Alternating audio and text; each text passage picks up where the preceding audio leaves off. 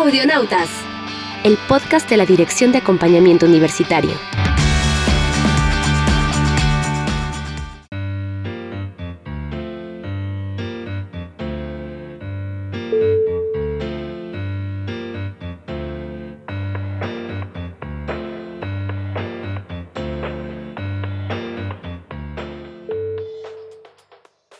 El Día Mundial de la Risa tiene lugar cada primer domingo de mayo, desde el año de 1998, por iniciativa de Madame Kataria, con el objetivo principal de expandir la importancia de reír todos los días para generar beneficios psíquicos y físicos.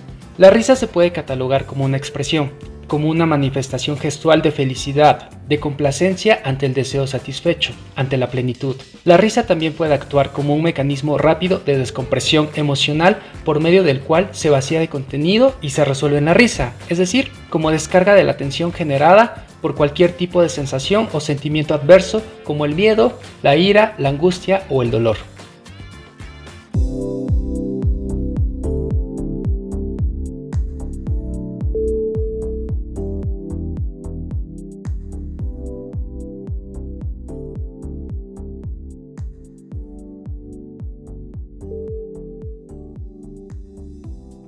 La risa hace reír porque es ingeniosa, es creativa y porque es capaz de sorprendernos con lo inesperado. Solo el ser humano puede entender chistes complejos y tener una actitud humorística e ingenio ante la vida. Se pueden ubicar tres modalidades del surgimiento de la risa, a través del chiste, el humor y lo cómico, los cuales tienen un estatuto en las teorizaciones de Sigmund Freud y Jacques Lacan.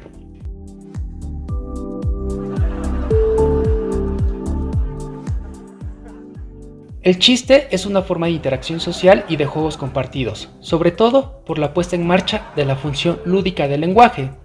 El chiste permite la liberación de la energía reprimida a través de la sorpresa.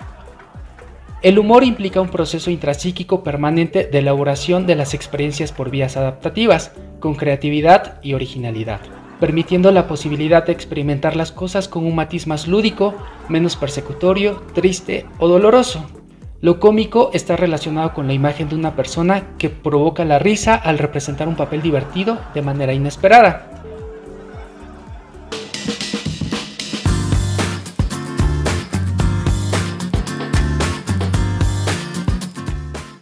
En suma, la risa se vuelve una expresión inevitable para el ser humano, que en lugar de tratar de contener, habría que soltar cada tanto en risas o carcajadas en nuestras interacciones sociales.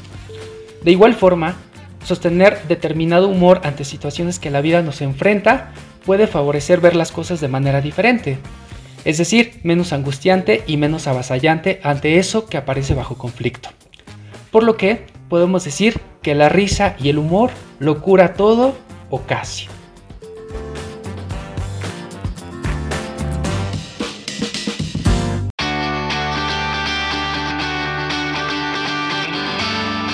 Audionautas hasta la próxima.